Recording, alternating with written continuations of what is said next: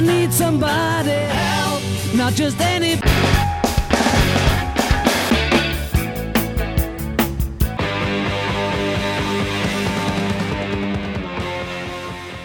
Muy buenos días a todos nuestros oyentes.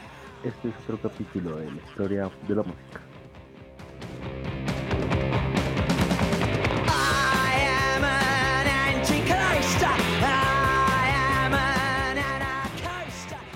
En el capítulo de hoy hablaremos acerca de bandas que marcaron el inicio de todo lo que conocemos hoy en día como el rock and roll. Así que vamos a empezar. Es la década de los 60. Empezamos con una gran banda, los Beatles. Cogieron auge en el año de 1963 hasta convertirse en un fenómeno cultural que eclipsó la gesta de Elvis Presley. Quizás una de las más grandes bandas después de la posguerra, todos hijos de soldados muertos. Así que vamos con esta pequeña canción de los Beatles llamado Strawberry Fields Forever.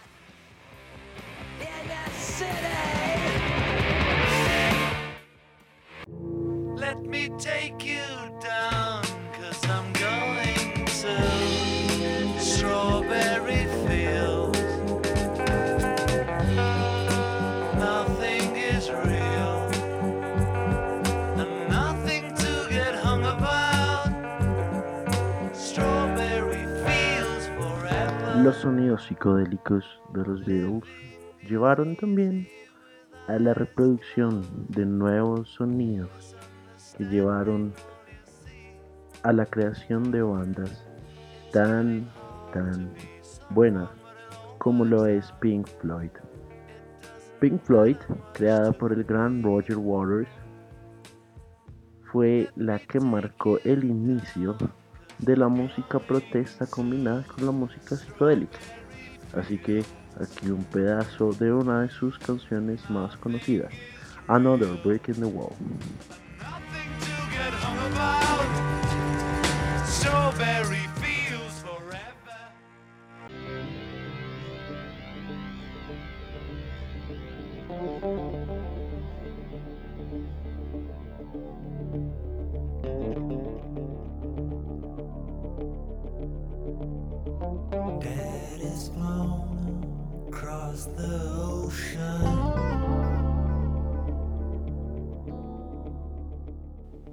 Led Zeppelin, nombre cargado de grandiosidad y trascendencia, es la banda de rock de los 70. Ellos son los padres fundadores del hard rock y de toda la diáspora del heavy metal. Nadie hizo tanto como Led Zeppelin por promover el culto a la banda de álbum. Se resistían a la televisión y al mercado de los sencillos y optaron por largas lucrativas giras llenando estadios. Publicaron al menos media docena de las superventas más duraderas de la historia del rock. Pero a finales de los 80, varios contratiempos que culminaron con la muerte del batería John Bonham a causa del alcohol pusieron fin de forma brusca a esta banda. Hace poco se realizó un gran homenaje a Led Zeppelin donde participó la banda Foo Fighters.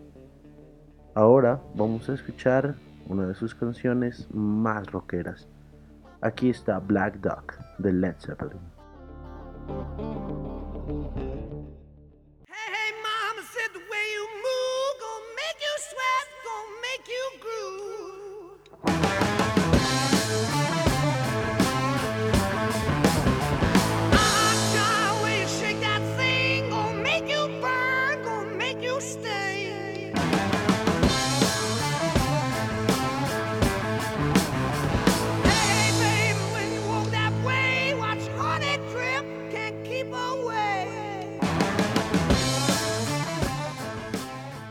Qué sería de un programa de rock and roll sin hablar de la estela del glam rock?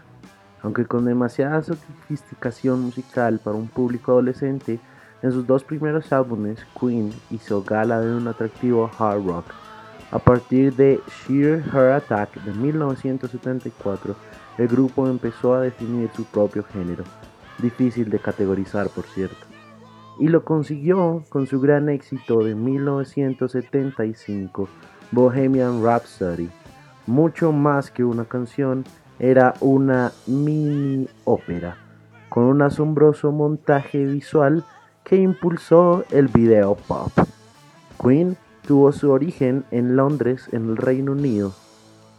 Estuvo activo desde 1971 hasta el día de hoy. Su formación definitiva estaba conformada por Freddie Mercury, Brian May, John Deacon y Roger Taylor. Sus sencillos más famosos fueron Bohemian Rhapsody, Crazy Little Thing Called Love de 1979 y sus álbumes también conocidos como Sheer Heart Attack de 1974 y A Night at the Opera en 1975. Ahora vamos con una canción de Queen llamada Don't Stop Me Now.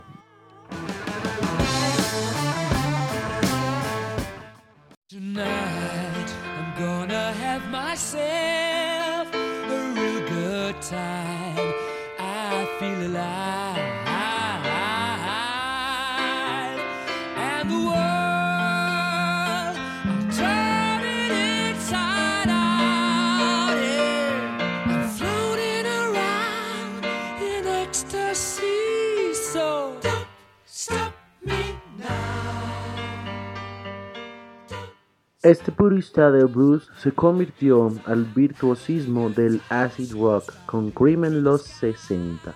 Luego, en los 80, reinventó extraordinariamente su carrera, renunciando a su pasado guitarrero y siguiendo a Phil Collins al reino de los baladistas pop maduros con traje Armani. Tal fue el éxito de álbumes como August de 1986 y Unplugged de 1992 o de canciones tales como Tears in Heaven del mismo año inspirada en la muerte de su hijo de 4 años, que su nuevo público ignoró su pasado de guitarrista adicto al alcohol y a la heroína. No es nadie más sino Eric Clapton. Y así llegamos hasta el final de este episodio del día de hoy. Espero hayan disfrutado. Terminamos con una canción de Eric Clapton. Todos tengan una muy buena tarde y una muy buena semana.